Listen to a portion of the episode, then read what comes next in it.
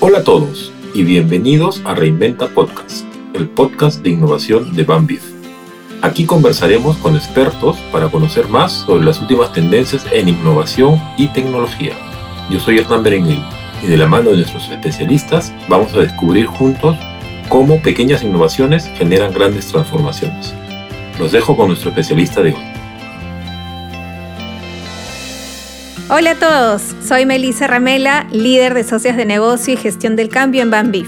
Bienvenidos a Reinventa Podcast, donde trataremos temas para que innoves desde tu trabajo, tu emprendimiento o tu empresa. El tema de hoy es el impacto de la tecnología e innovación en la gestión de personas. Nos acompaña Emilio Jiménez, licenciado de Psicología con mención en Psicología Social de la Universidad Católica. Su experiencia profesional se centra en el ámbito de recursos humanos, desde atracción de talento hasta gestionar programas de capacitación y desarrollo. Y hoy se encuentra en el dinámico ambiente de las startups digitales como Senior People Analyst en Creana. Hola Emilio, bienvenido. Estamos encantados de tenerte en este espacio.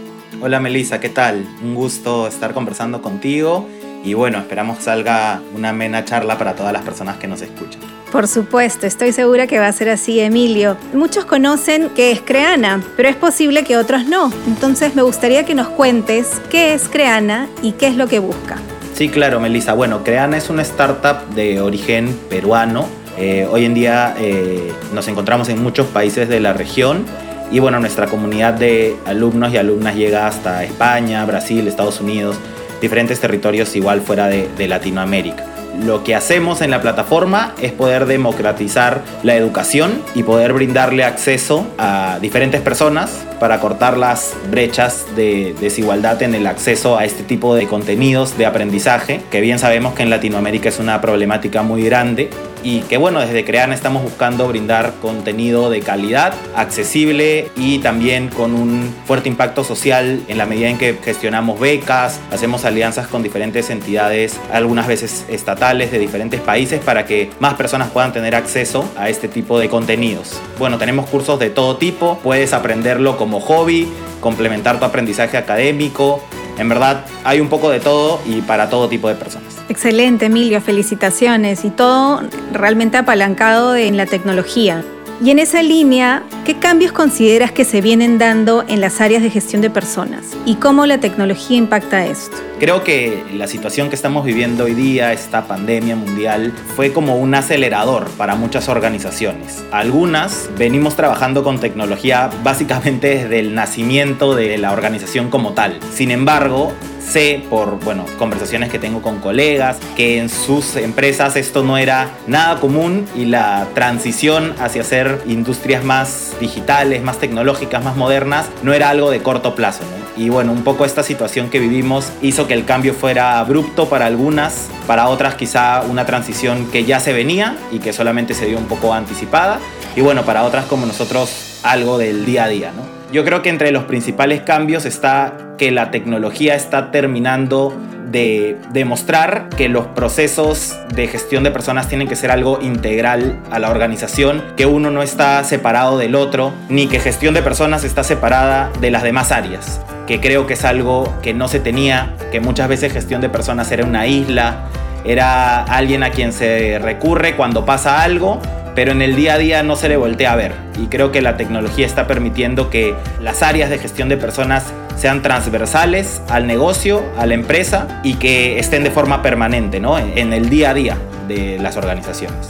Y en términos de innovación, ¿cuál dirías que es el rol que está teniendo la innovación en la gestión de personas? Eh, yo lo veo de dos maneras. Creo que la innovación es un estado, es una forma de trabajar, no es algo a lo que se apele, sino es algo que vives en el día a día. Todo el tiempo estamos pensando en cómo mejorar un proceso, en que si ya teníamos un proceso que funcionaba bien, pero puede funcionar mejor, nos lanzamos a innovar con algún cambio. Y ese creo que es una forma de verlo.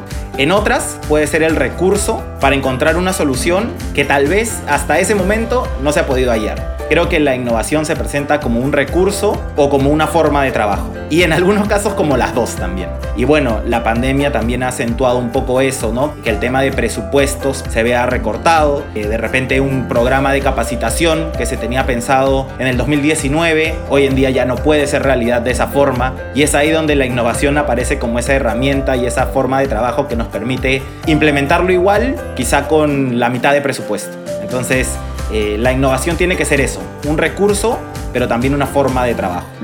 ¿Y qué mejoras o evoluciones han resultado de estos procesos de innovación en Creana? Bueno, por un lado, la atracción del talento. Nosotros ya teníamos un proceso híbrido antes de la pandemia, es decir, un proceso presencial, pero también con etapas remotas. Además, nosotros desde Perú contratamos muchas posiciones fuera de Perú, entonces igual el proceso se hacía muchas veces remoto al 100%.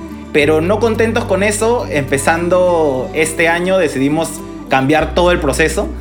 Entonces eliminamos algunas etapas que antes jamás hubiéramos considerado hacerlo, pero bueno, a veces la innovación también te lleva a eso, ¿no? A aventurarte a hacer cosas de forma distinta y bueno, tenemos un nuevo proceso, está teniendo muy buenos resultados. Es un proceso que nos ha permitido acortar nuestro tiempo de contratación, nos ha permitido en el primer trimestre de este año contratar el doble de personas que en todo el 2020. Y entonces es un proceso que se tuvo que dar rápido, pero que apelando a la innovación y esas ganas de encontrar soluciones, vemos que está dando resultados. Y por otro lado, el proceso de onboarding.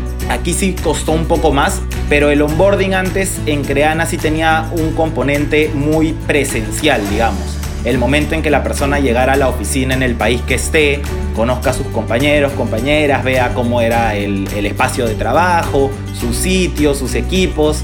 Todo eso era toda una experiencia que ya nos habíamos encargado de diseñar. Con esto del trabajo remoto sí fue como, ok, el onboarding va a cambiar totalmente. Ahí sí fue ensayo y error, que creo que es otra clave de la innovación hacer las cosas bien hoy y, no perfectas mañana, ¿no? Porque esperar a ese perfecto puede hacer que no tengas algo nunca, ¿no? Entonces, bien hoy y vamos mejorando en el día a día.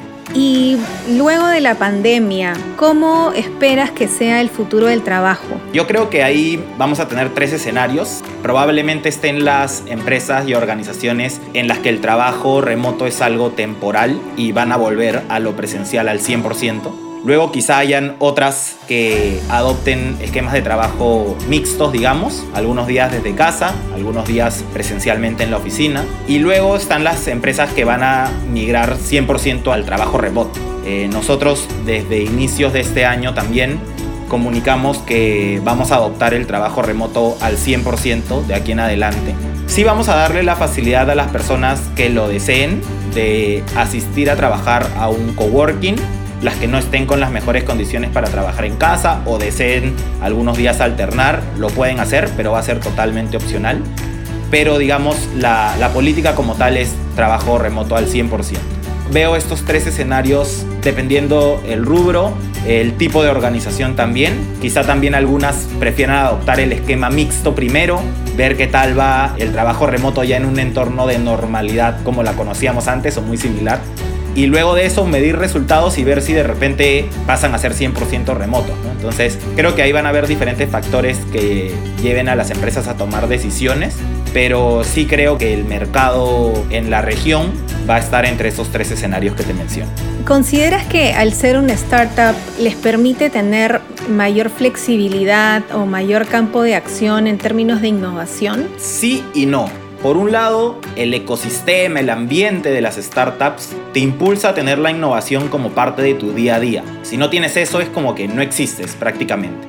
Pero por otro lado, desde el mundo no startup, digamos, creo que también hay una visión de alejarse de la innovación, puede ser porque no se animan a probarlo. Yo que he estado en los tres mundos, muchas veces la innovación no llega a entornos más tradicionales porque no se animan a hacerlo, no porque no haya esa capacidad real. Entonces yo creo que ese impulso hacia la innovación también puede surgir en cualquier otro tipo de organización, no necesariamente en una startup.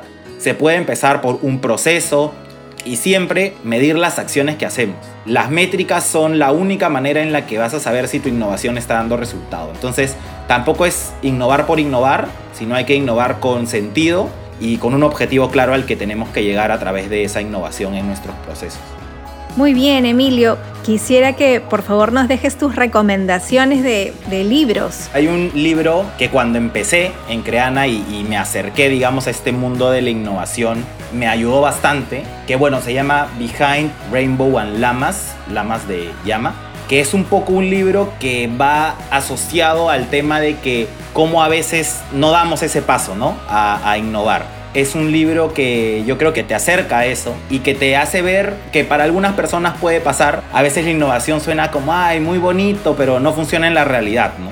Entonces, como que rompe esa pared que a veces ponemos desde las organizaciones antes de innovar a, hacerlo, ¿no? Y hacia eso quiero animar a la gente que nos está escuchando y que creo que esa sería un poco mi reflexión, ¿no? La, la innovación no tiene que ser algo distante, puede ser algo de nuestro día a día y que podemos encontrar en todo momento. Como hablábamos al principio, es más un estado eh, de trabajo, una forma de trabajar, una metodología de trabajar. Y creo que innovando todo el tiempo vamos a estar en una mejora continua en cada una de las cosas que hagamos. De verdad invito a todas las personas a que se animen a, hacerlo. Muchísimas gracias Emilio, de verdad que ha sido un placer tenerte como invitado y estoy segura que todos nuestros oyentes van a tener una reflexión sobre lo que tú nos acabas de comentar. Muchísimas gracias nuevamente, esperamos encontrarnos en otra oportunidad y bueno, un saludo a todos aquellos que nos están escuchando. Gracias.